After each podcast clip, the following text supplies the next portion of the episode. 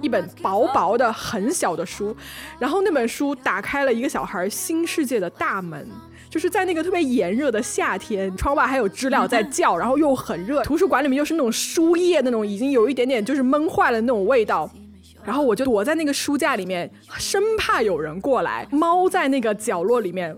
很仔细的去努力的读那本书上的每一个字，因为我真的觉得说太刺激了。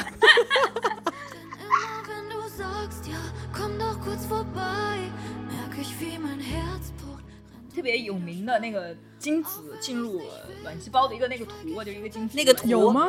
对，那个图是植物课里的，我记得是植物的图里。植物也有精子跟卵子吗？姐，你 它有受精卵，也有有授粉，授粉的那个授，它也是有受精卵的。授什么粉呢？授粉，吵起来，吵起来！胡说八道些什么呀？你说有金子、丸子、受精卵还好，你下一句冒出一个授粉是什么呀？我的天哪！看吧，这就是没有受过性教育，就是到现在为止都说，到现在都不知道。到现在都不知道。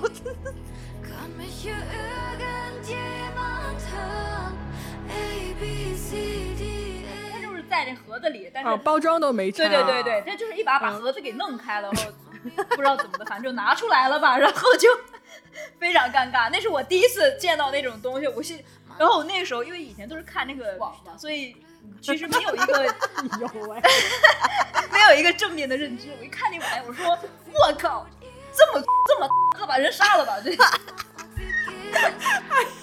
哎，我就知道这一集他要语出惊人，你知道吗？真的，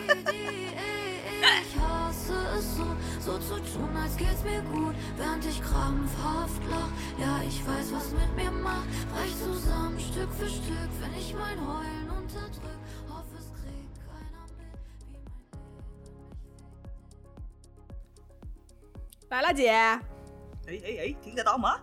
听得到啊？来吧，这一段可以作为开场。嗯，来吧，你开我场。开场。嗯，哦。Hello，大家好。今天我们要讨论一个什么样的话题呢？我操，太恶心了，受不了！有你背景恶心吗？我操，重来，重来，你重，你开，你开吧我，开吗？Hello，大家好，我是渣渣，就没了。没啦。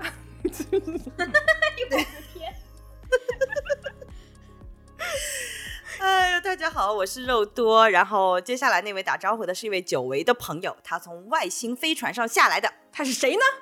大家好，我是可达鸭嘴兽。我们的女中音回来了啊。嗯，女低音，好吧，你那是 啊，你那男中音啦，男中音啊，浑厚的男中音。嗯嗯嗯嗯嗯嗯嗯啊，为什么我们今天又听到了可达鸭嘴兽的声音呢？是因为我们今天要聊一期很劲爆的话题。所以就是，但凡有劲爆的话题，就有他是吗？是这个理论？呃，我觉得是、我们三个人的内部设置是觉得是，因为她是个。疯女人。哎，你你不是啊，姐？我不是呀、我谁有你疯？嘘，好吧，开场我们现在嗯开场开了，就在录制之前我们已经开了十分钟了，都还没有说到我们要说什么。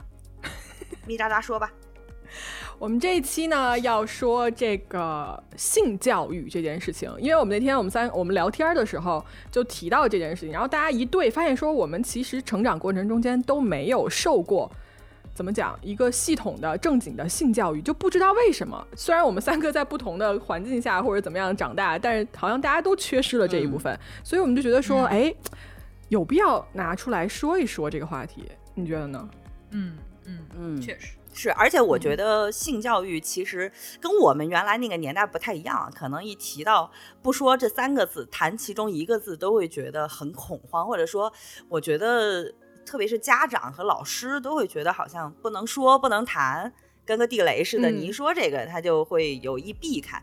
但是我觉得现在好像嗯大家对这个东西的态度还蛮开放的，因为我谈这期话题之前，我有去搜过，因为怕有一些审查会屏蔽掉，我就想看看这三个字到底能不能说。嗯但是我发现有很多文章或者是平台，它是支持说这个概念的，因为这其实是一个很正向的一个东西啊。所以我们今天就想敞开来聊一下。嗯，就我想问一下，就你刚才说家长这件事情，你知道吗？就是我不知道你们在家看电视的时候会怎么样。就如果我在家跟我爸妈一块看电视，然后电视上出现男女接吻的那种画面，或者是床戏的话，整个客厅就会尴尬到就是空气都结冰，你知道吗？就我不知道你们家是不是这样的，会有会有会有，一模一样，应该都是一模一样。会吗？就是，嗯，你还记得我之前有在第二期的时候有说过，就是我爸和我小舅舅一起在小学屋里看片那个那 记得。就是其实家长对我们的态度都是这样的，就是嗯，一旦男生和女生之间有任何的亲密的动作，都不说是接吻，可能有的时候两人对视啊或者什么之类的，只要背后有家长在，你就会觉得自己就被盯住了，就就是会这种状况。嗯这就是我觉得在我童年的时候的那种谈到这个话题的时候的一种绝对的一种氛围，就就就很很奇怪。哎，我也是大家都有意谈开，大家都有意谈开。然后说到有意谈开，我不知道那个可达鸭嘴兽是不是也是跟我们一样，就是不知道你们还记不记得小时候有那种能够有有接触到这个方面知识的，可能就是生物课。但是生物课呢，呃，原来不是分植物和和动物嘛，跟这个有关的可能就是在动物。我记得好像是因为我小时候特别盼望上生物课，你知道吗？就是想学这方面的东西，因为我好奇，然后家嗯长呢、都不愿意跟我说，或者是一提到这些都会自动弹开，所以我就特别想通过我正常的学习，我爱学习，通过正常的课本上的知识来、来来来去学习这方面的东西。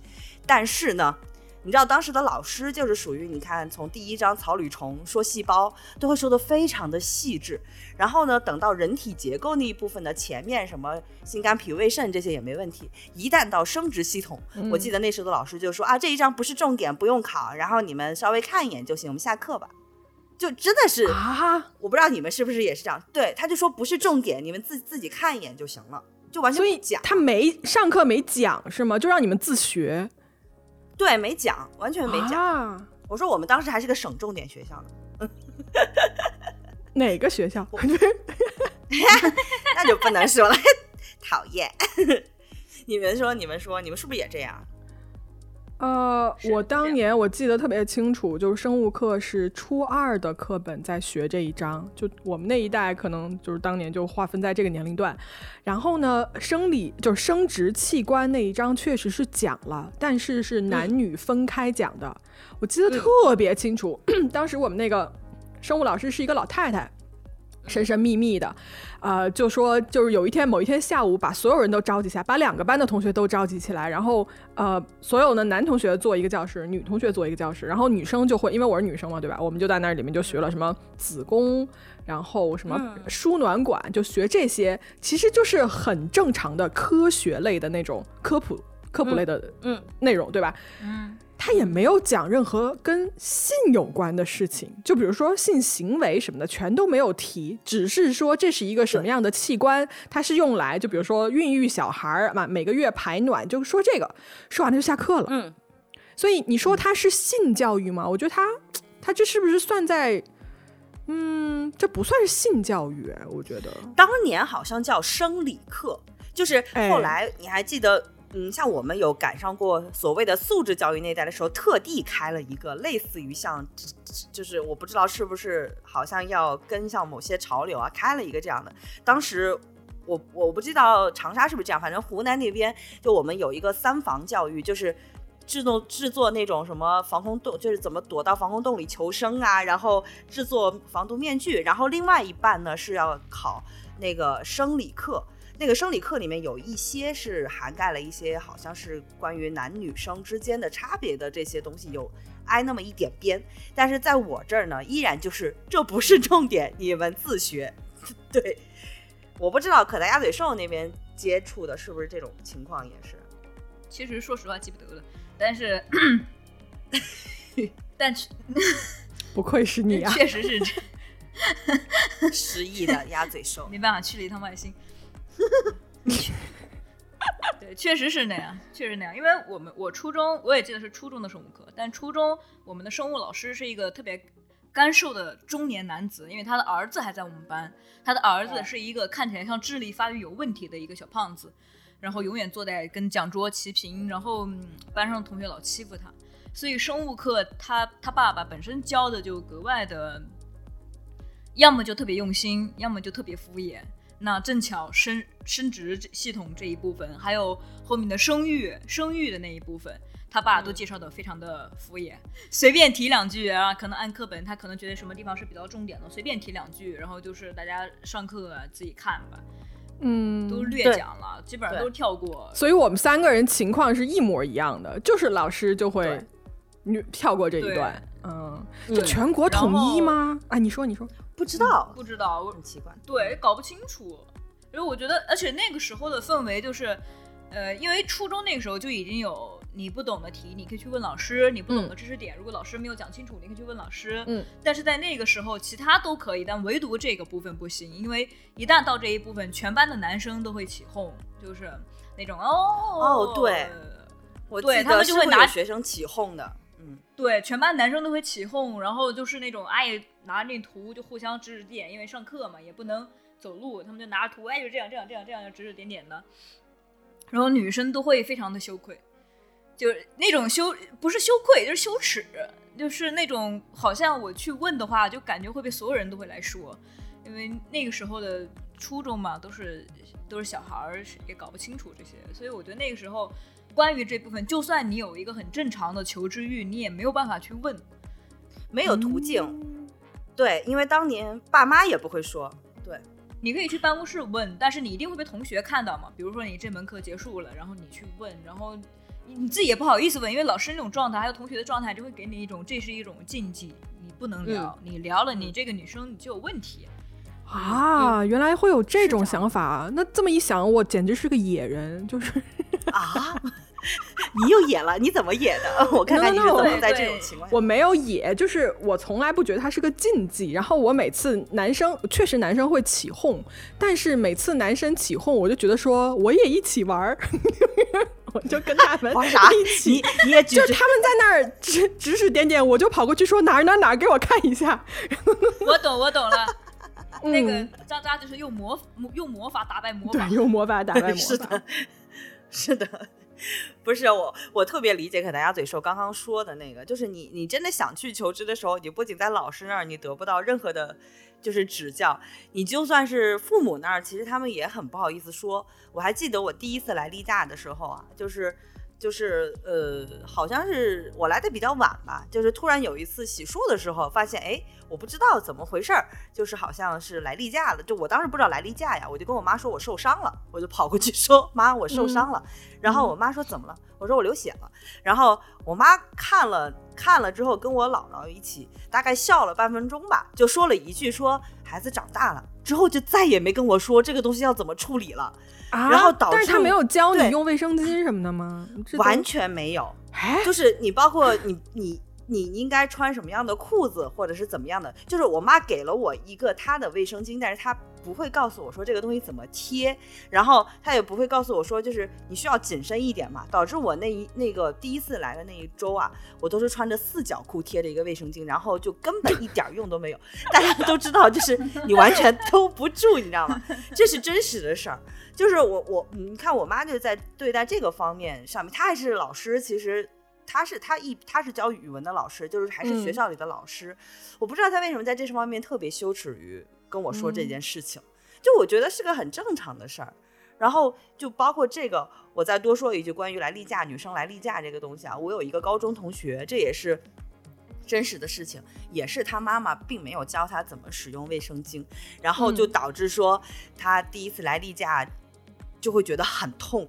然后他妈妈一直以为他是痛经，你知道吗？然后过了大概来过两三次之后，他有次实在忍不住了，他就问妈妈，他说：“妈妈，为什么嗯，就是来例假会这么痛啊？”他妈妈还说：“这是正常的呀，女孩子这个地方是会肚子痛的。”他说：“不是，我每次上厕所的时候，那个撕扯撕扯的时候就特别特别痛，他不是肚子里痛。”然后他妈妈说：“ 为什么你上厕所要撕扯？”然后后来发现他把卫生巾贴反了。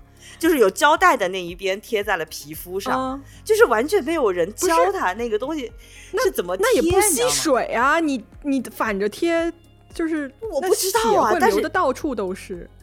对呀、对吧但是而且他也很痛，很痛，就是这是真实的事情。我当时听完我都嗯震惊了，就是，哎呀，所以我我不懂。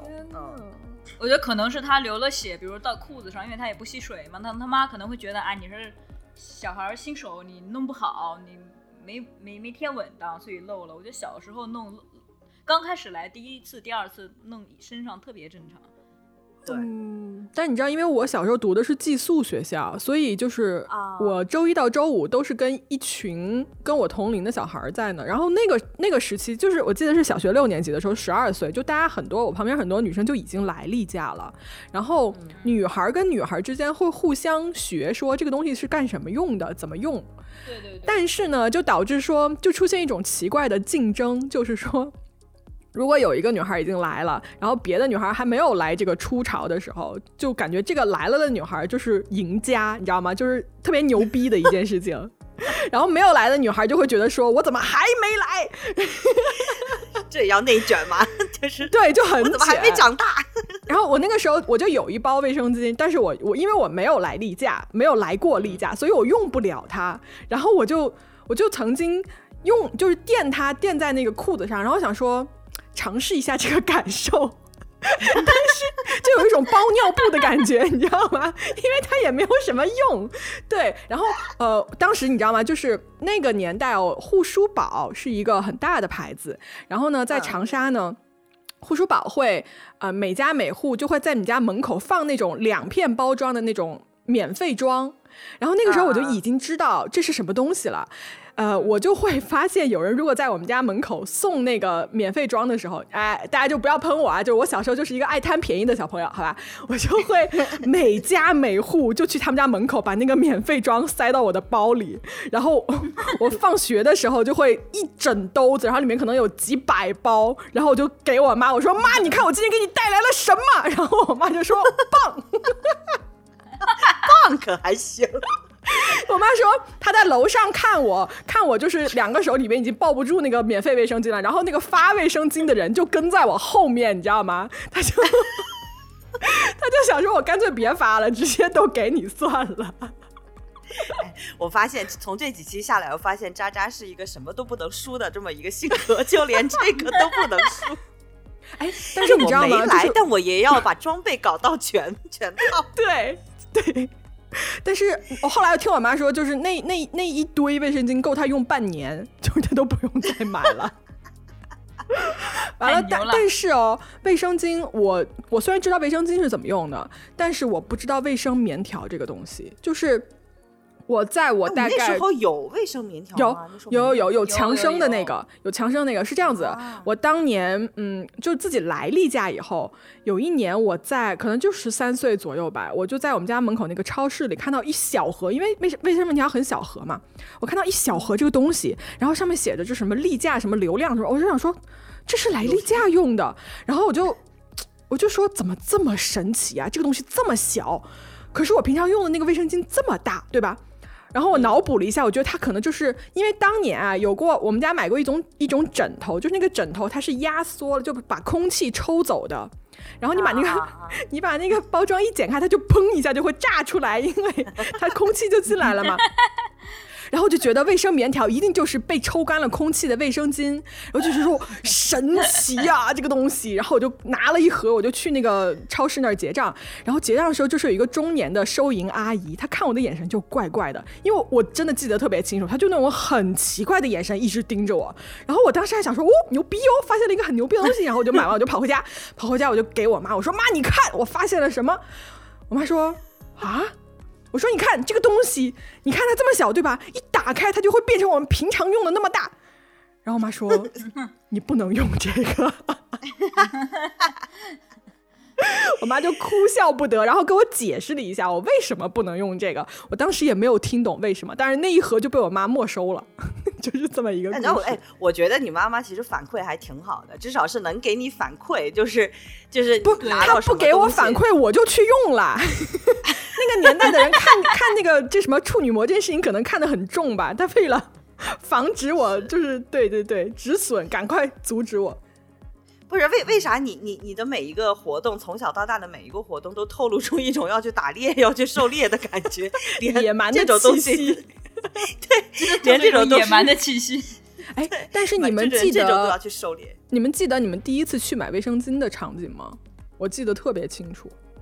我不记得，好像我嗯没有自己主动买过。我我记得有一次，家里的，我我记得有一次我们家用完了，就是我第一次来例假的时候，就那一个月，我我们家那个卫生巾用完了，然后我要去买，然后我爸妈不在家，我就去我们家楼下有个卖日化的一个杂货店，我经常我跟那个老板还很熟，因为我特别喜欢买卫生纸，我也不知道为什么。呃，那个杂货店有很多的卫生巾，可是我在那个杂货杂货店外面徘徊了大概有十分钟，我就是不敢进去买卫生巾，就是不敢，就那个心情我到现在都记得非常非常的强烈。啊、我嗯懂。我到高中的时候，就是有的时候可能用没了，我去问我朋友，就是问同学之间去要的时候，我都不不敢直接称呼说我想要个卫生巾，或者说你一会儿吃饭帮我带一包卫生巾。我我们当时的那个代号就叫小面包，给我带个面包，或者是哎如果带护翼的叫小翅膀。而且杂货店给你的那个袋子一定都是黑色的袋子，对不对？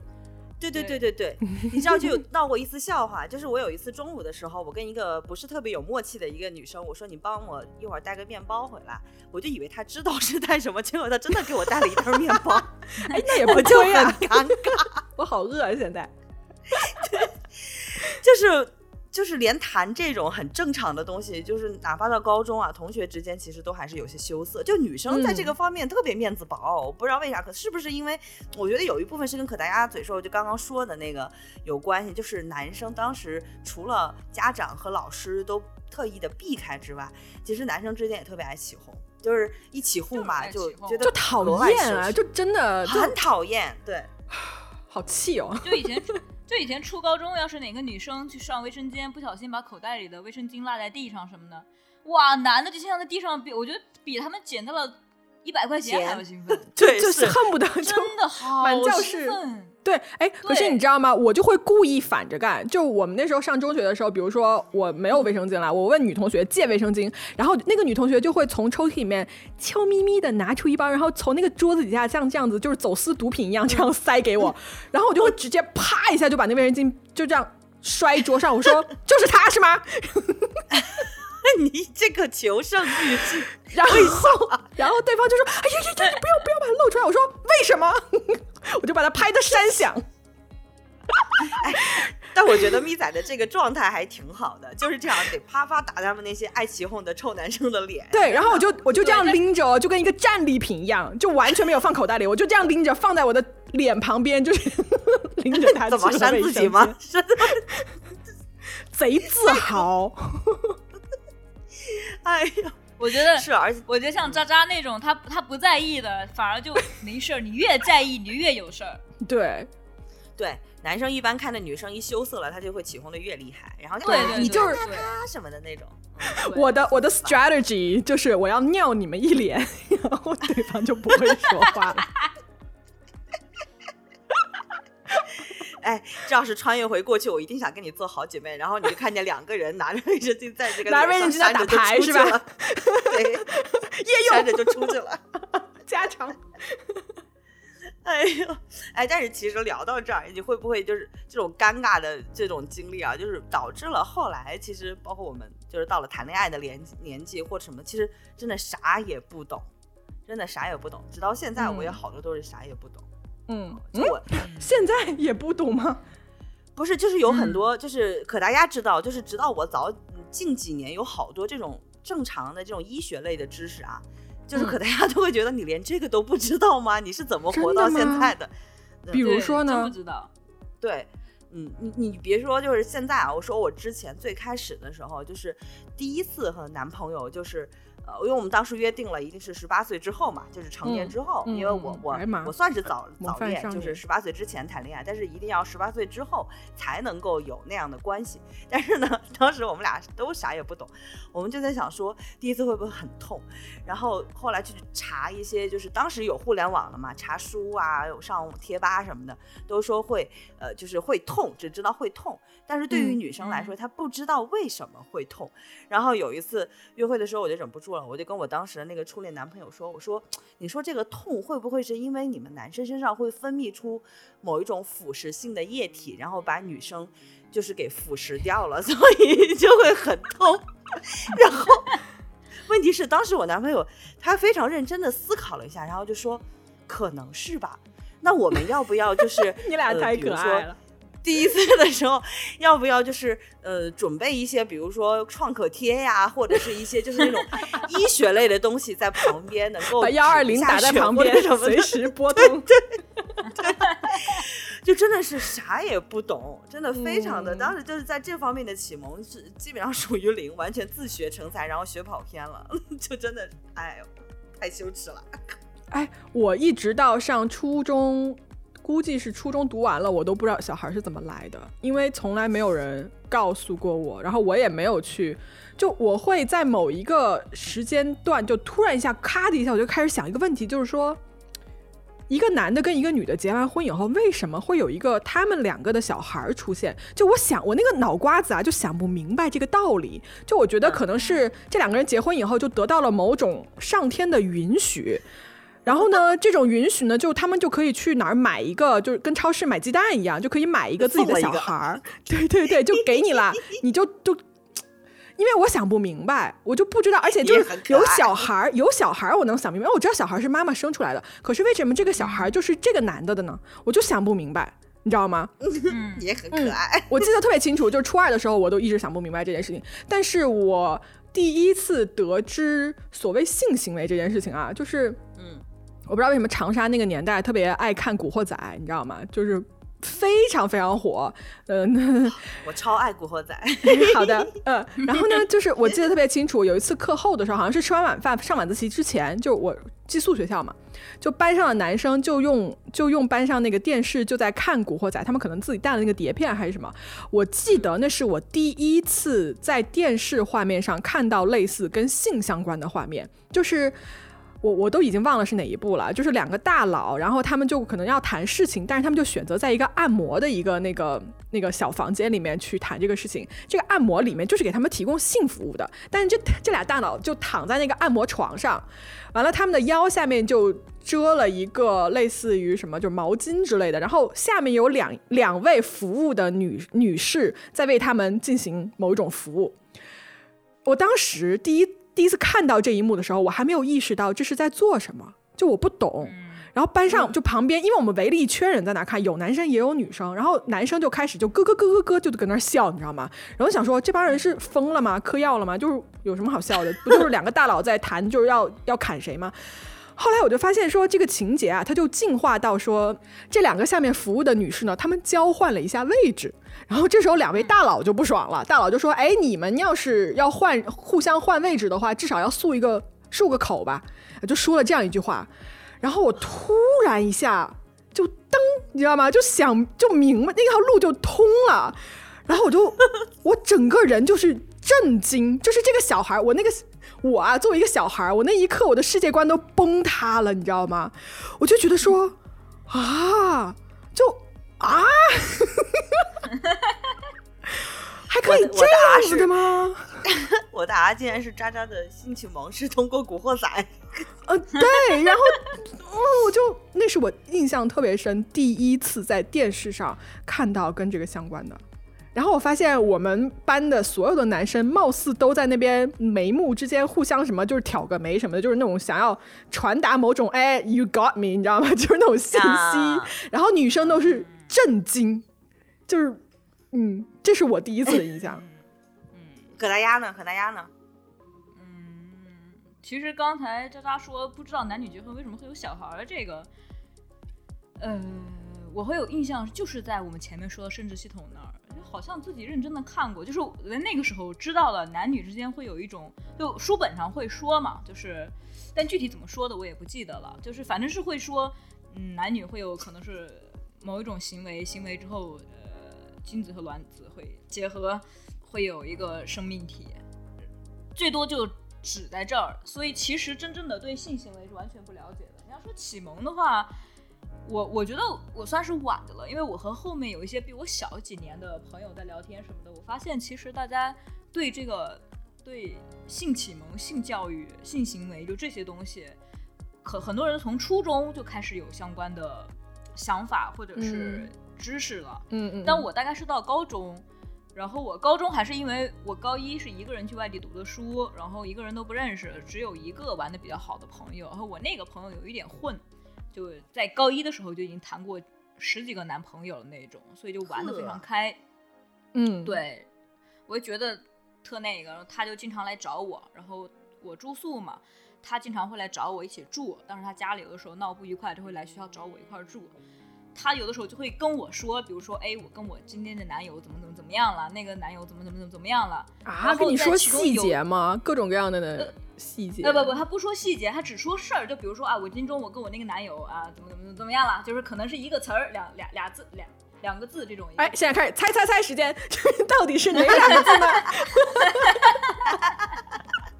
来，你来比划，我来猜啊！来，你还比划？奇怪的笔画出现了。呃，对，联想到渣渣刚才说的古惑仔那种行为啊。啊，OK，好，对那两个字，然后我就会很懵，我我完全不知道他在说什么。我说你你跟男友干啥？他就说啊怎么怎么样，然后我不知道他在说什么。后面他经常有时候跟我说，哎，今天她跟她男朋友那样了，这这这个今天跟她男朋友这样了，我完全不知道他说的每一个词背后代表的是什么意思。OK，我就对我就特别特别的懵。然后我为了，因为他说我当时算是我刚去上高一的时候，就高一刚开学没几个月，我为了能够关心到他，然后也知道他说什么意思，在仅有的可以上网的课里，或者是比如放假了我回去可以上网了，我就会偷偷的打开。搜索引擎，然后搜、那个时候的网络还比较开放，就那个时候其实可以搜到很多非常非常正规的一种什么性健康教育网。我记得我当时是上了一个什么三九还是什么什么什么什么的一个什么性健康教育网。嗯，这个网站就是不同于看不同于看片，就这个它非常非常的正规，就里面所有的名词都是它的科学名称，嗯然后所有的行为都是有很正常的图图文的讲解。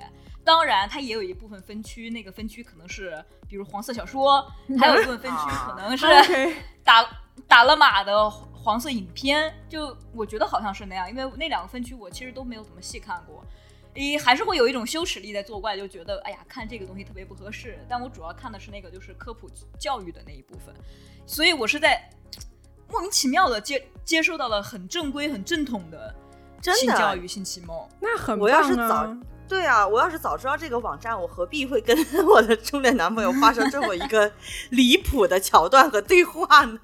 哎呀，你知道吗？你你刚刚说这个故事让我想起了我人生的一个经历，就是在我还就非常小的时候，可能小学五年级或者更小，呃，我们我我爸是出版社的呃工作的人，然后在那个湖南某某出版社呢有一个图书馆。我记得特别清楚，六楼，呃，我就经常进去借书看。我有时候会借什么什么，我借过特别重口味的书，什么那种彩色图片，看什么胃癌啊发展成啊 晚期什么样子。但是我在呃那个图书馆的里面，里面在里面最后一排的某个角落里面，发现过一本书，讲的就是男女的这种性的呃各种各样的资讯。一本薄薄的、很小的书，然后那本书打开了一个小孩新世界的大门，就是在那个特别炎热的夏天，你知道吗？然后窗外还有知了在叫，然后又很热，然后那个图书馆里面又是那种书页那种已经有一点点就是闷坏了那种味道。然后我就在后面躲在那个书架里面，生怕有人过来，然后猫在那个角落里面。很仔细的去努力的读那本书上的每一个字，因为我真的觉得说太刺激了。哎，你当时什么心情看到那个的时候？就是就求知欲是被满足。不是求知欲，就会觉得说，居然有有这么牛逼的事情，我不知道，你知道吗？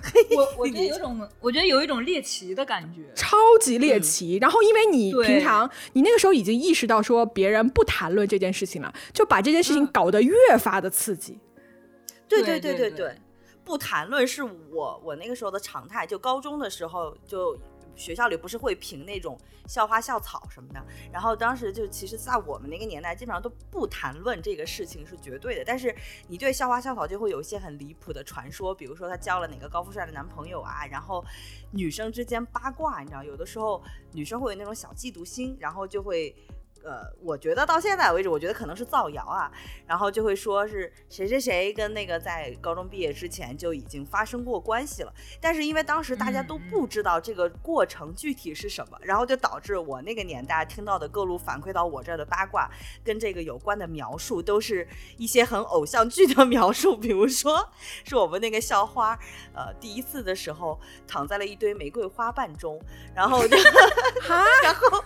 真的什么？就没有，就是当时他们又想，就是就是这种八卦特别流行，但是又你又造不出来那种特别细节的东西，你知道吗？他们就会玩命的去造这种很氛围系的，就是说那个校花躺在了一堆玫瑰花中，然后进行完一场运动之后，他就随手捧起了一瓣花，也一束一束花瓣，然后就跟那个男生说：“你还会爱我吗？”就是。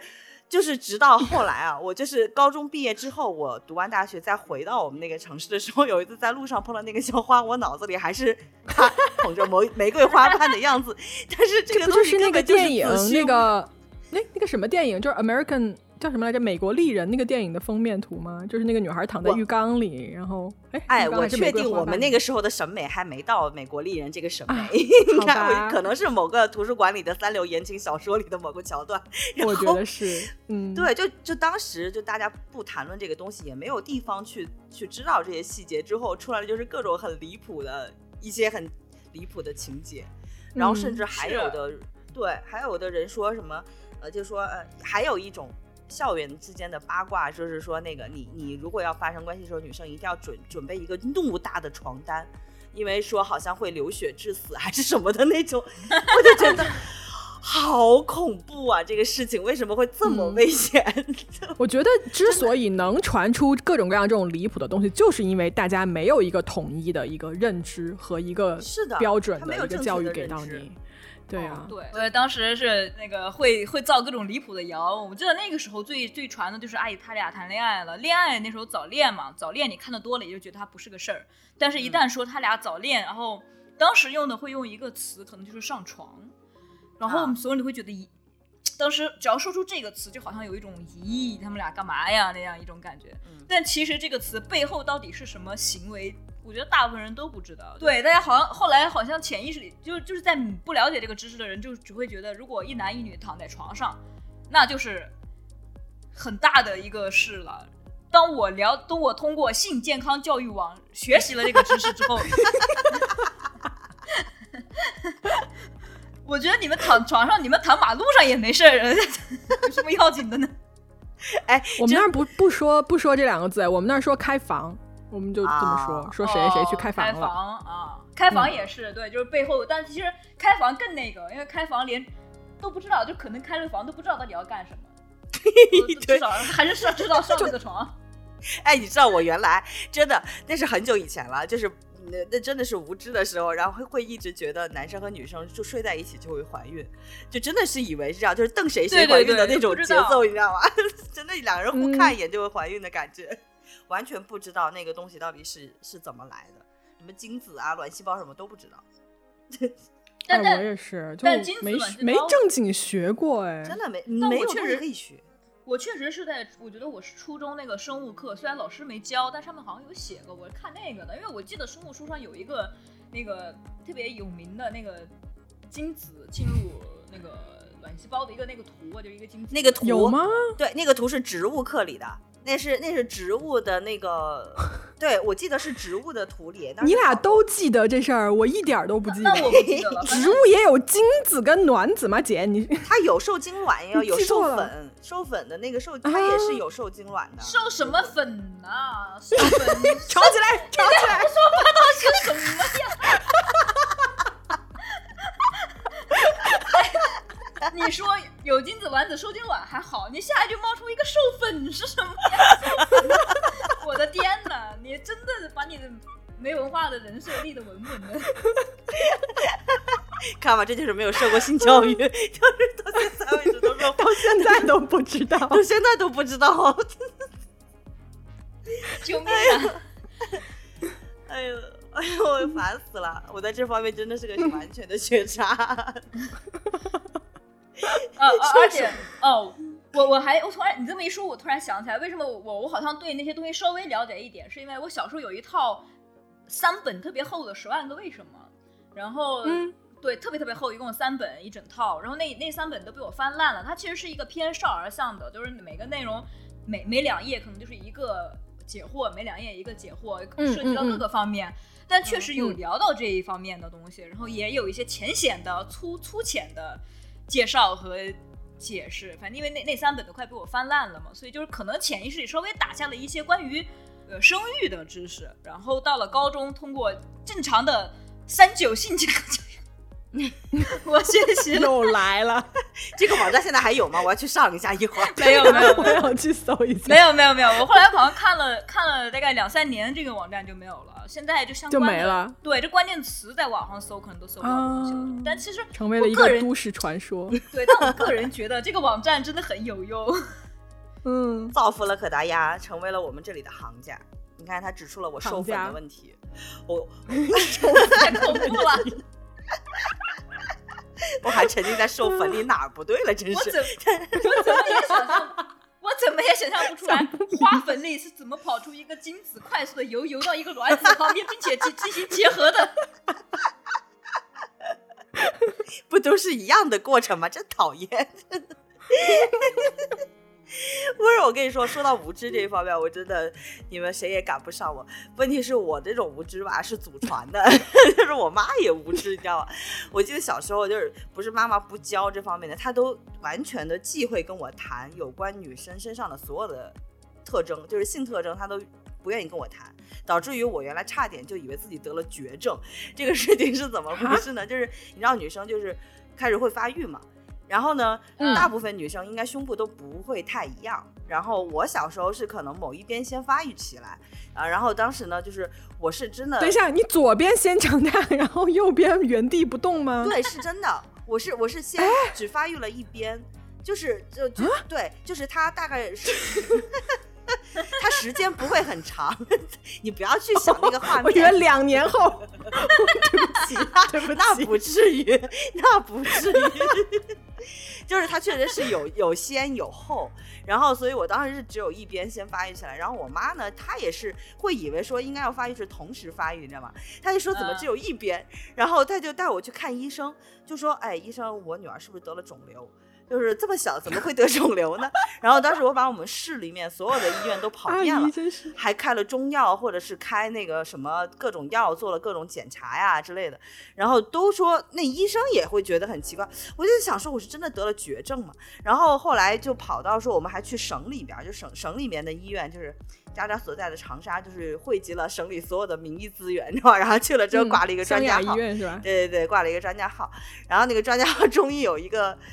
有一个懂事理的医生跟我说：“你女儿这是正常发育吧？”然后我妈就说：“怎么会呢？她怎么只有一边呢？”然后说：“这就是正常发育，你所有的指标都是正常的。”然后果不其然，从那个下医院出来之后，回去好像大概一个月不到，就另一边也发育起来了。然后，然后我妈直到后来，等我长大了之后，她说到这个事情，她还是会觉得有一些 羞耻，因为她觉得作为一个当妈的，为什么连这点都不知道？就就我也不知道啊，这这谁能料到啊？你可能天赋异，禀，可能是我天赋异禀吧，就是是我不争气，对不起妈，是我不争气，让你背上了这个无知的什么。鬼啊？哎，但是真的，这是一个，就是就是我当时直到现在我，我我们家里的氛围都是很忌讳谈这个事情的，就嗯，嗯，就包括我之前，包括我跟我现在男朋友可能同居啊，或者是怎么样的，我爸妈都不会直接跟我说这俩人是同居，然后他们的那个词语都会用成，就是他们其实的分界线就是你们俩上没上床嘛，然后在没上床之前呢，他们就说你们你们俩去约会啊，然后变成了说知道你们俩上床了，就是说你们俩去度蜜月呀，就是它是这种区别。啊我现在都已经中年人了，我爸妈依然是这么隐蔽的说这件事情，你就说我小时候多无知，你们能理解吧？就是祖传的家庭教育。但你知道，我到上大学，我妈还不会跟我就是有正面的交流，跟这个有关的任何的正面交流都没有。你知道，有一年我记得我大学大大三还是大几，我都这个年纪了。然后我当时读的是艺术系嘛，然后我们那个影视系的，就我一帮很好的朋友，呃，就发神经，就我过生的时候送了我某种模具，你知道吧？啥东西？就是就是某种模具，我没法说。哦哦，嗯，关键词没听到。然后呢，还还贱兮兮的在上面用那个黑色的马克笔还写谁谁谁生日快乐，就。然后它每一面都写满了，然后上面还写满了，然后我就打开的时候，我就想说你们这帮贱人。结果呢，那个东西呢，就我被我放在了衣柜里面，就当成了一个纪念品。好，哎，一个月后我妈来北京看我，哎，然后她趁我不在家的时候，她给我收拾屋子。就他肯定是看到那个东西了，但是他什么都没有提哦。在他走了以后，我再打开衣柜，我就发现那个东西不见了，他就直接给我扔了，扔了，他就扔了，啊对，直接扔掉了。嗯，然后我跟他从来没有提起过这件事情，到现在也没有。你们俩就心照不宣的默契。谁要跟他心照不宣？我妈不知道，哎呀，你说他在想什么呢？当时看到他那看看到这东西以后，哎，但是。嗯嗯看谁尴尬是吧？你说，没有，你说，没有没有没有。我说我那说这个这这这种东西，我想的以前我第一次看到这种形状的假体，不是 这种形状的 东西的时候，是高中。当时因为那我刚才说我学习的时候，大概是高一高二吧。那大概在高三的时候，因为分班了之后，班上会有一些混混学生，就是不好好学习的那种。玩的比较开，有一个女生过生日，然后有是我忘了是男生送礼物给她，还是她的那些好朋友女生送礼物给她。生日时候单独送了她一个那个形状的玩具，就是送了一个那个玩具，然后她就放在她住校的那个床上了。然后我以前高中的时候有一个很很很不要脸的行为，就是中午午休的时候会揪着我的好朋友，有大概两到三个人，去挨个寝室蹦迪，不是不是。蹦迪，等一下，什么？中午蹦迪，一午睡的时候蹦迪，就是大家都在睡觉的时候，你轮番去蹦是吗？什么鬼？如果有人睡觉，我们就不去闹。就有的时候，有的人可能不睡觉的，我们就会去别人寝室，比如找去别人床上玩。然后有的时候玩着玩着，大家就打打闹闹的闹起来，然后闹着闹着在床上，你不就乱抓或乱怎么的？我曾经就在在一个人床上就这么打打打打打，然后不小心把我们一个女生的那个内衣。打挂起来了，挂起来之后他说：“哎，对，就是打飞起来了。”他就去抓那个内衣袋子，抓内衣袋子的时候呢，然后另一个人就拿别的东西起出，就是巴拉巴拉巴拉打的时候，一抓 抓到了一个柱状的东西。的画面，这个画面太可怕，这武器太牛逼了。然后众人都惊呆了吧？拿出来的一瞬间，我们三个人吧，全部静止了，就是。这是什么？那可不得静止吗？还要继续打下去吗？蹦迪突然静音全场。对。然后后来他就那那个那个去被被闹的那个朋友就说：“哦，他是之前过生日，谁谁忘了是男生还是女生朋友送给他的，他觉得特别无语，但是放在那儿又不好拿回家，就拿回家。”我觉得我觉得这个时候的解释都是苍白无力的，因为没有人会相信他的话了。但是。但是你一看那个特别新，就是它没有用过，上面还有缠着什么那种纸什么的，反正它就是在那盒子里，但是包装都没拆。对对对对，这就是一把把盒子盒子给弄开了，不知道怎么的，反正就拿出来了吧，然后就 非常尴尬。那是我第一次见到那种东西，我是，然后我那个时候因为以前都是看那个教育网嘛，所以其实没有一个 有哎，没有一个正面的认知。我一看那玩意，我说我靠。这么粗这么大，这把人杀了吧！这，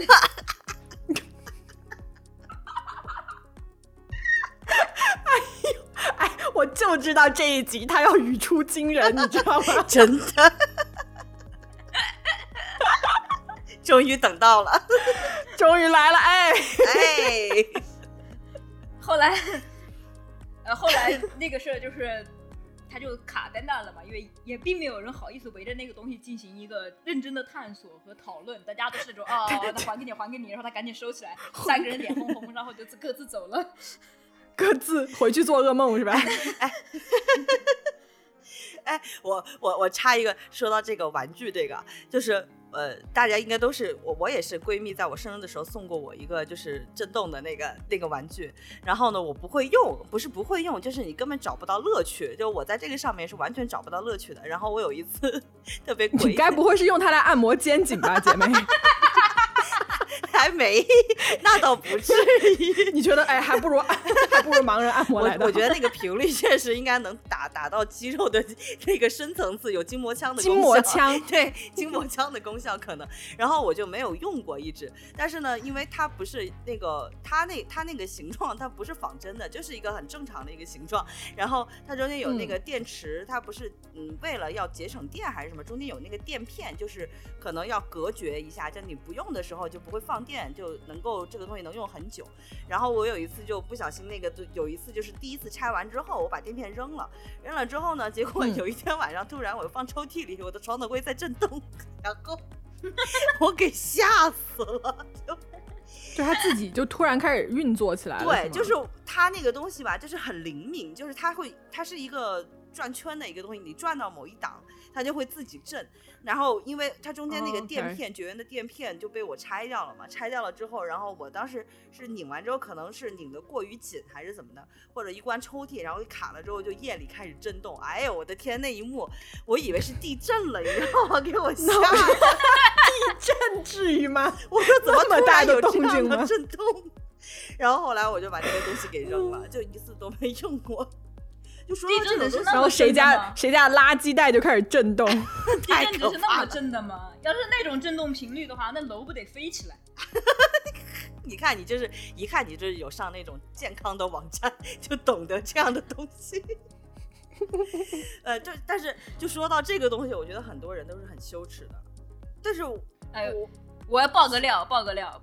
爆个料，就关于这个东西，我曾经不是忽悠，我经过一顿火锅，然后非常非常认真的忽悠，还 还是忽悠忽悠肉多买了一套全套的，他买，他买完全套的之后，他拿出了就是刚才那种类似于那种东西，他说他不会用，他觉得没意思，他把一整套都放在床底下，再也没有用过它。我说你真的，你试试别的呀，恨铁不成钢有没有？气死了。我你研究 研究呀？问题是贵吗？他他忽悠我买的时候，我的地址还是填的单位的 地址，然后对他寄到单位了，寄到报社。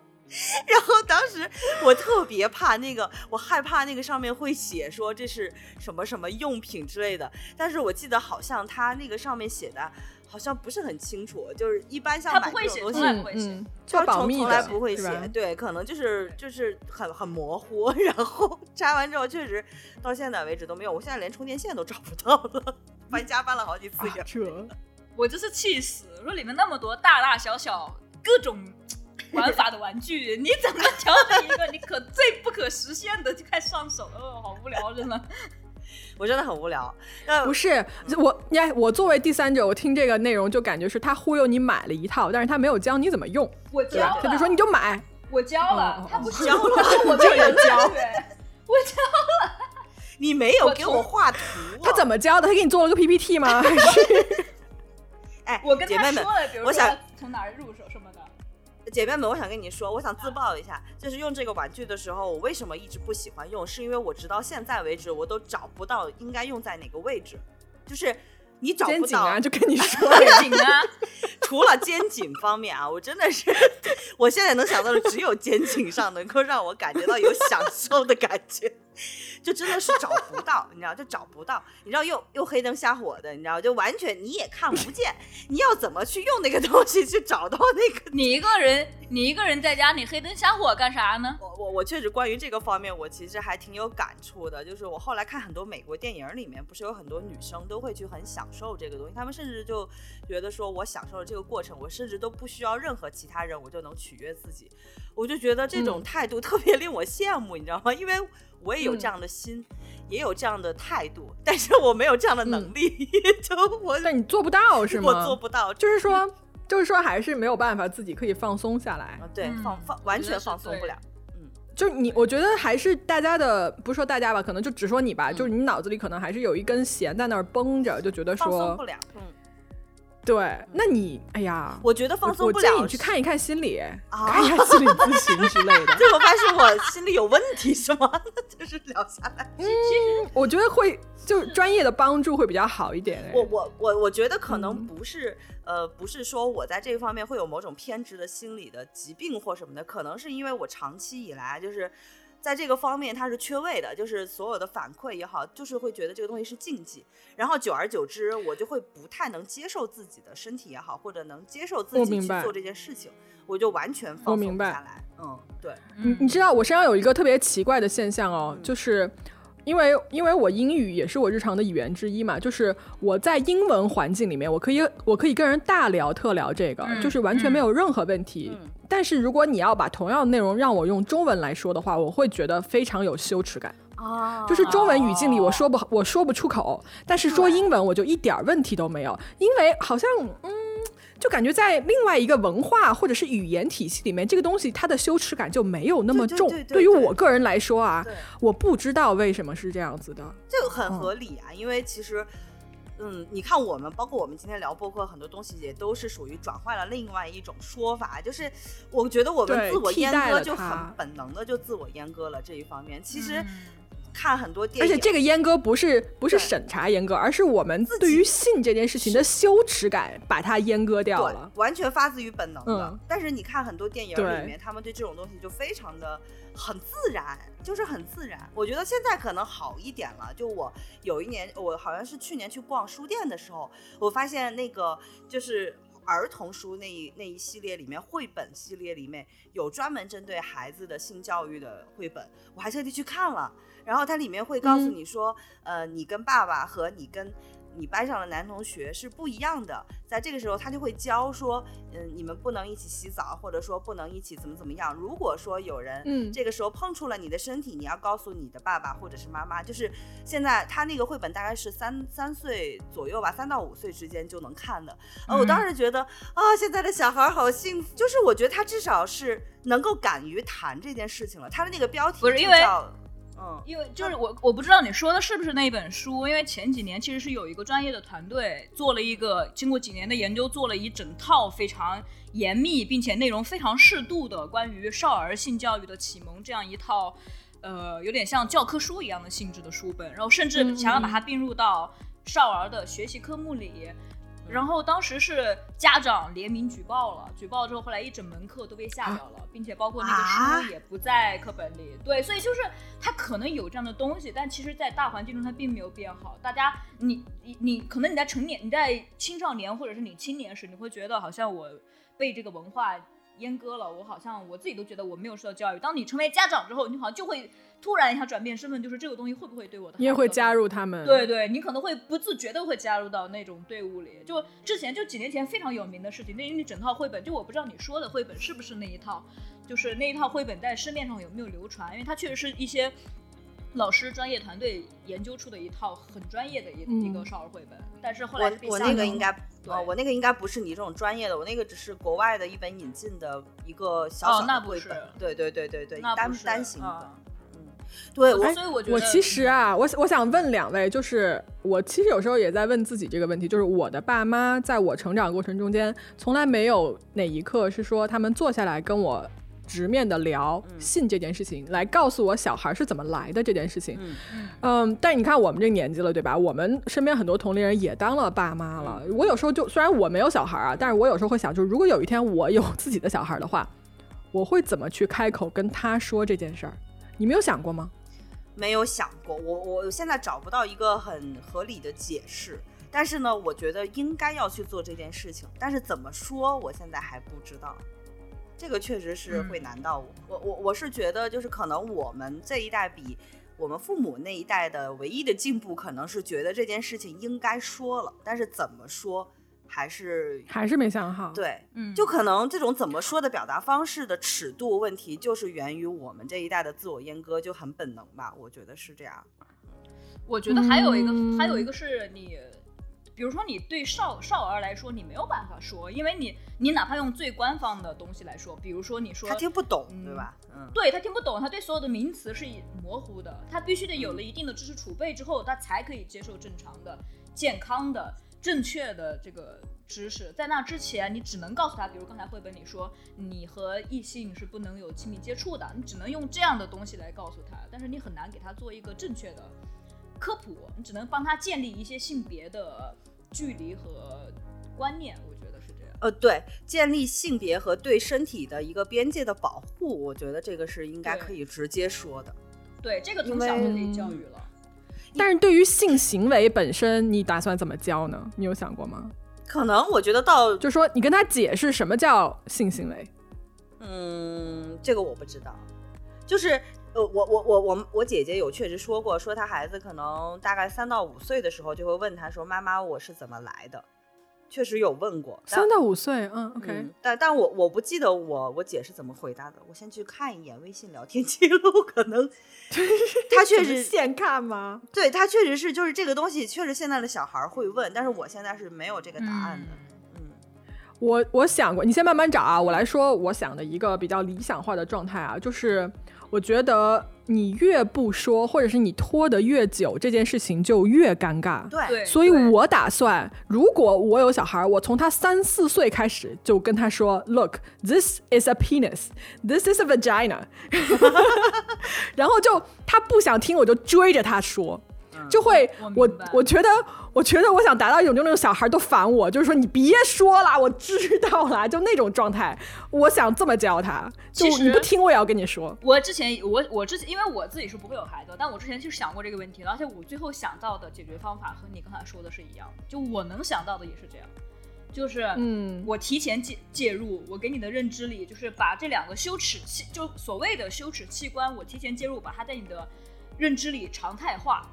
常态化之后，然后等你有了一定的知识储备之后，我再告诉你这个常态化后面进行的一些行为，然后是有了什么东西造成了一个孕育生命的过程，就只能是这样。因为我觉得你只要不谈它，你后面一定是禁忌，禁忌它就会有求知欲，求知欲你可能是看偏，你可能是什么，就会跑偏了，跑偏掉。对你必须给它常态化。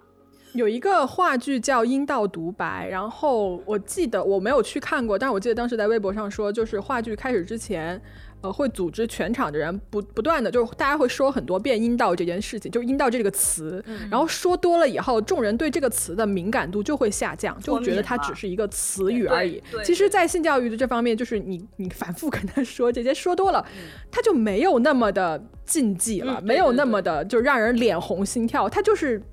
生活中最普通的一件事情而已的，就是就是常态化，让它很日常变得。我我想从我自身的成长的经历，就我现在的感受啊，回回想起来，我会觉得这个东西很必要，是因为就是因为我可能这种东西我没有接受过，所以导致我直到现在啊，比如说我很对自己的身体是非常不接受的，然后包括我小时候其实也并不懂得保护自己。就是就是你比如说我我不知道你们会不会啊，这个东西我本来不打算说的，但是既然说到这个，份上我觉得就是，嗯，不只是我，包括我姐姐，就我这一辈的人，其实小时候都多多少少会被一些奇怪的哥哥、奇怪的叔叔。都有过一些身体上的接触，对我是到我是到这几年有了这种说，就是社会新闻里面很多人会说女性遭受了性骚扰的这个，我才知道哦，原来当年我接触的是叫性骚扰，但是在当年看来，你就会觉得说，嗯，这个哥哥可能是比较喜欢我，喜欢带我玩儿，但是当时我回想起来那个。细节去对比的话，那就是性骚扰，因为他不是那种正常的一个兄长对妹妹的，不是家里的哥哥，就是隔壁的邻居或者是陌生的那种哥哥。呃，他他会他他对我的那种身体上的接触，他并不是呃一种兄长的关心的接触，或者说我带你玩的这种接触，他是会带有抚摸性质的。就是其实如果放到现在被爆出来，就绝对是一个会被网暴的一个性骚扰的事件。但是摸哪里啊？会摸到呃衣服里面啊？会就手伸到衣服里面摸吗？会，对。那时候我才我才呃七岁吧，大概是七岁左右。嗯，对，因为我当时住校，然后是学校里面的那个工厂里的某一个就是工人哥哥，那个时候是。然后我直到长大了之后，我才知道我经历的是这样的一个事情。然后我就去问我的姐姐，我姐姐说她也经历过，但是。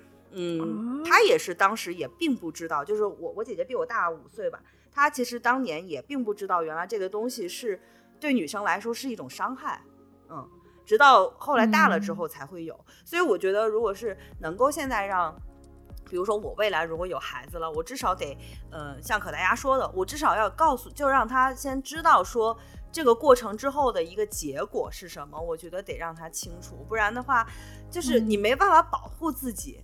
然后包括就是到现在为止，呃。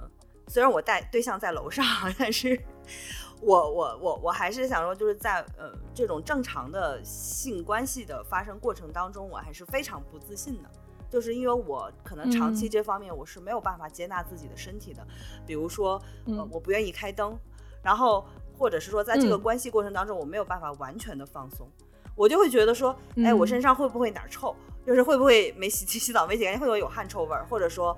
你姐妹，你尝试过喝芒吗？啊啊！我喝芒果，我我我，我尝试过喝芒果，但是没有进行，也没用是吧？还是没法放松，就是没有办法放松，因为你脑子里总会绷一根弦，就是会觉得我哪儿不好，我哪儿会遭到嫌弃。我我特别明白你说的，对，就是直到现在我都会有，我没有办法百分百去享受这件事情，这对我而言，我觉得是一个很大的缺失在体验。呀，嗯。所以我不希望我的小孩以后也是这种状态。但我觉得，首先不要先不要担心你小孩好不好？先把你自己 治疗一下行不行？可达鸭治疗我好几年了，已经没有没有治疗出来，他连 PPT 都没有给我做，任何用。哎，他他其实可达鸭当初让我去买那一套玩具的时候，他其实就是想让我能放松下来，能够欣赏自己，能够去取悦自己。不，我不就是没有学会吗？就。你没有办法，你就是这人放松不下来，这个东西也是本能的，可能我不知道你们有没有这种。哎呀，哎，录完以后私下我跟你说一些事情啊。如果想听私下的，请请我们出付费版吧。什么鬼？哎呦，啊，财富密码，对，财富密码，我的天，我们好不要脸。嗯。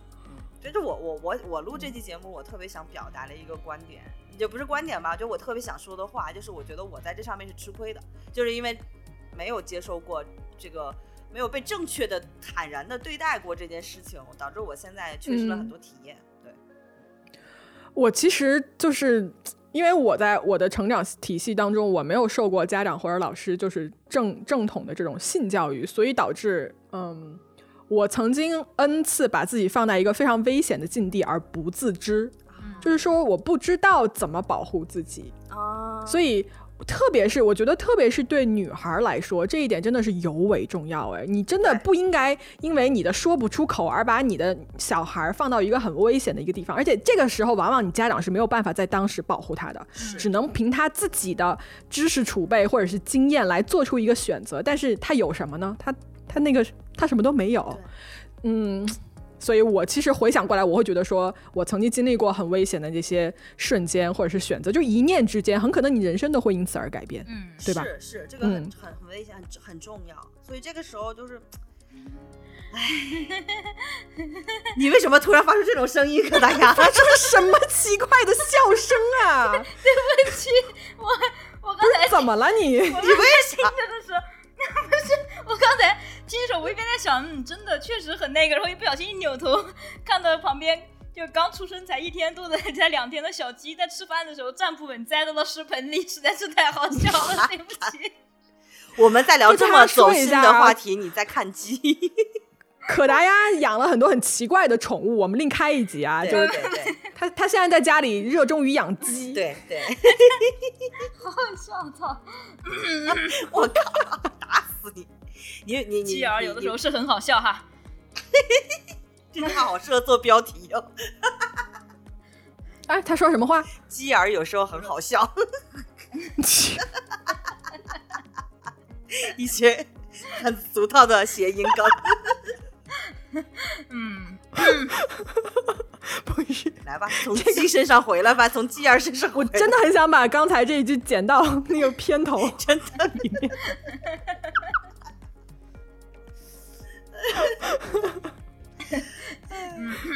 这太是本博客的风格了。清爽清爽。嗯，收啊收。收收收。怎么不聊鸡儿你就没话说了是吗？不是不是？话 不是？说，不是？不是，呃，就是其实刚才那个肉多的渣渣说那个，因为刚才我就是在想，我觉得就是他们说那些，呃，之前网上也看过相关的话题，就是算是女性很多女性小时候的，就是可能都会遇到过的事，就是整个大环境给她的那种禁忌感，就是当你面对危险，就哪怕你觉得那一刻你有一点不舒服，你也不敢说出来，你不知道找谁对说，你觉得你说出来之后好像。就是说到底最俗的一句，就是错的不是害你、欺负你的那个人，错的好像是自己。嗯嗯哎，我我跟你说一个，就一个场景啊，就是我，你刚刚呃肉多不是说受性骚扰吗？就我曾经在我上高中的时候，我们那个计算机课的老师，嗯那个男的吧，就是个大变态，你知道吗？就为什么呢？我我们我们我们班男同学曾经在他，因为你想计算机课就是下面一排学生用电脑，对吧？然后讲台上有一个电脑，然后我们我们班男同学挺贱的，就是下课就跑去玩老师的电脑，就发现那个老师的电脑里面，他的收藏夹全部都是日本的那种片子，全部都是，就看标题就能看出来。然后就大家就围在那儿笑嘛，然后那老师就进来就气急败坏，你知道吗？就发现被被学生抓包了。但是呢，这也就没什么，就是你自己个人选择。你但是嗯，你在教室里看有点奇怪，你知道吗？后来他就突然有一次，就是我问了他一个什么问题，然后呢，他就过来就给我解答问题的时候呢，就离我特别近，就是近到脸几乎挨上了我。然后他手上拿了一把剪刀，啊，就不知道为什么，我不知道为什么他手上有被剪刀，然后突然间他就有他就用一种非常非常猥亵的语气，就是看着我就跟我说，我就可以用这个剪刀把你那个剪断哦。然后我就想说，哈。然后我就这样往后退了一下，然后我想说你他妈说啥呀？就是我那个社会一面又开始出来了，你知道吗？然后我就我就没有理他，然后我就说啊，然后他就走了。但是他走了以后，这一幕被嗯我前面坐的那个男同学看见了。然后他就回过头来，就开始嘲笑我。他说：“嘿嘿嘿，我刚刚看到那个老师对你做什么了？”然后就是一副那种我要去说出去啊跟全班说那种、那种感觉，你知道吗？然后我当时那一下的感受就是非常的羞愧，就明明我是一个被骚扰的人，然后我还被别人嘲笑，然后我还觉得自己很羞愧。然后我现在想起来，觉得说这他妈也太离谱了。嗯，是就现在的环境，不说现在的环境，就是一直女生在这种情境之下都是这样的，被这样的伤害的状态，就是明明是、明明是你你才是被伤害的一方，然后搞得最后好像你是过错方一样，这种就嗯，就那个感受简直糟透了，非常糟。就我现在都想起来，我就想打那个老师一拳，很直 很直直接对着面门打一拳，就是你神经病啊！是嗯，膝盖顶顶他的天灵盖。呃没事，你说。膝 盖天灵盖是一种什么样子的行为？我得从楼上往下跳是吗？跳起来，二楼跳到一楼。这样期待才能达到天灵盖。我错了，收回正题。为什么每次快乐到结束的时候，整个人都会变成一种醉了的状态？又开始，又开始了。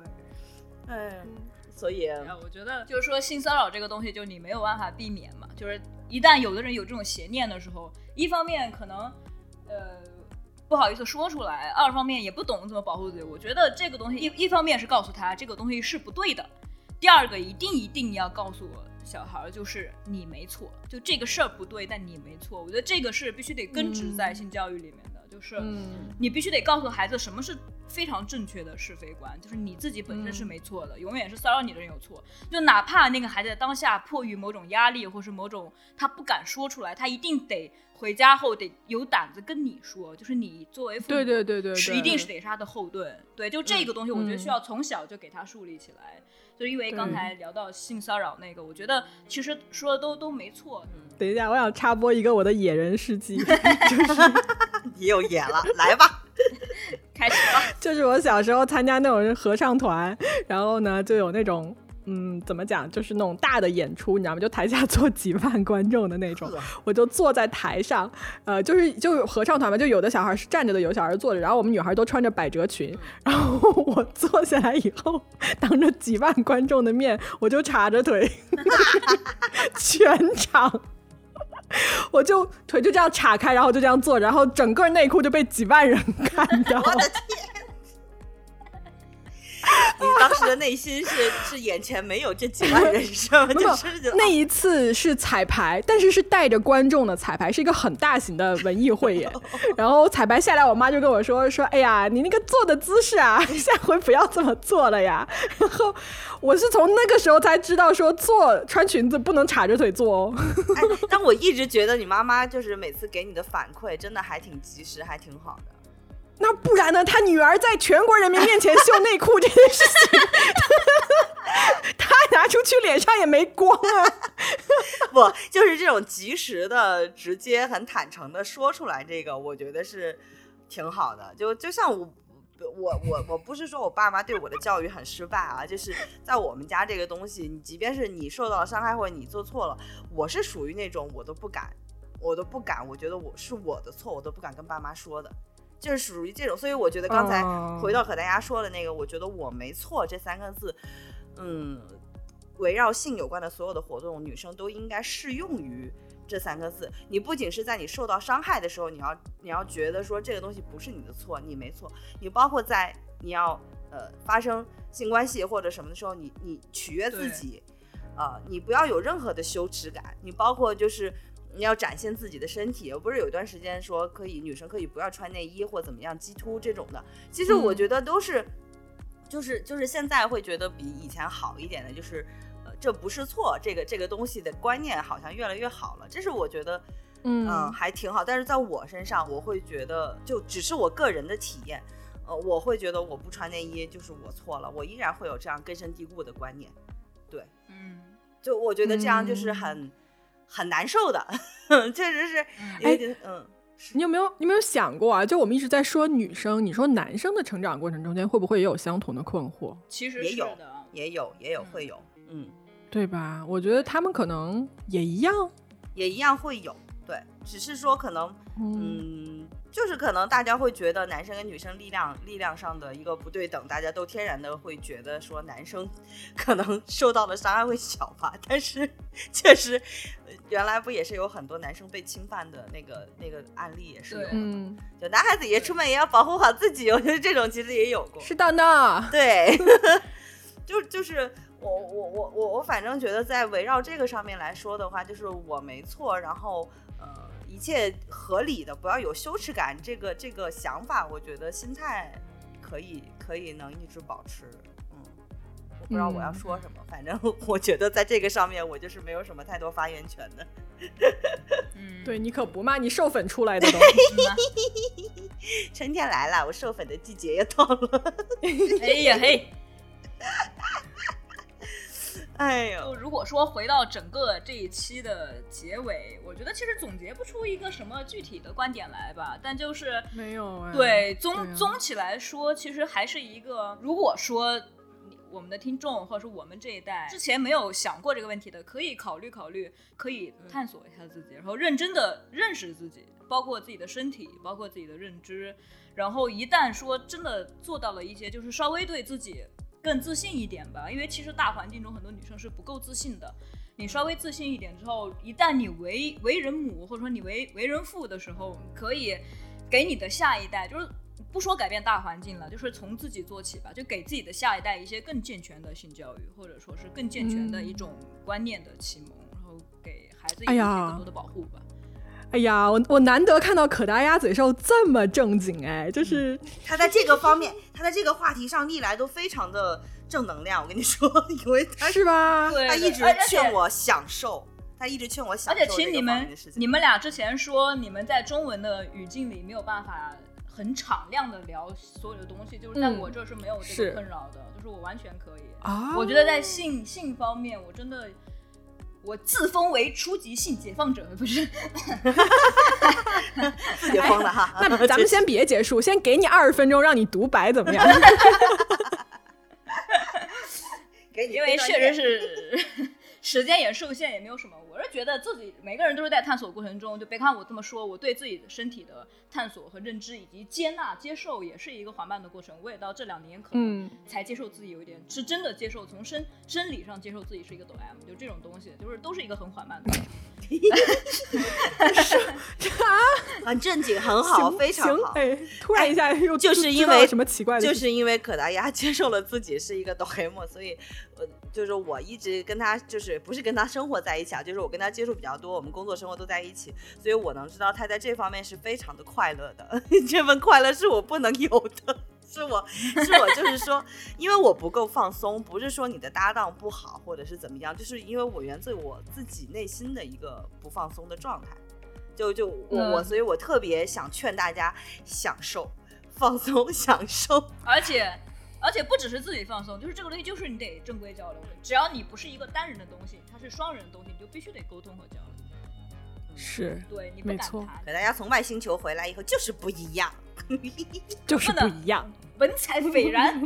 对。哎呀，好吧，渣渣要不要这这期收个尾啊？对，你为什么收尾这种事情又要我来？有有头有尾吧，都是你，对，强行甩好，锅这，一集结束了，大家再见，再见，拜拜。好猝不及防啊！我的妈呀！好恐怖啊！好，我们找可达鸭上课去了。不不不不不不，我我们我们开小群聊付费版去了。好的吧，祝大家快乐吧，拜拜。嗯嗯，拜拜。啊，真挂了啊。真的就这么收了。非常随意，我跟你说，我们三个可以可以我们都是三个收放自如的女人。跟你说，真的？你要什么样的结尾都会给你。就这个 feel 倍儿爽，倍儿爽，这个 feel 倍儿爽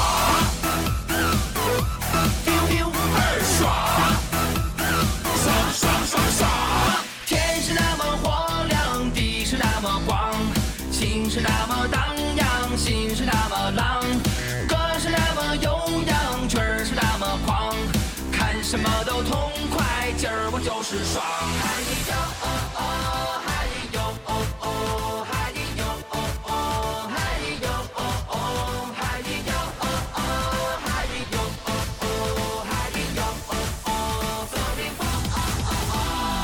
就这个 feel 倍儿爽。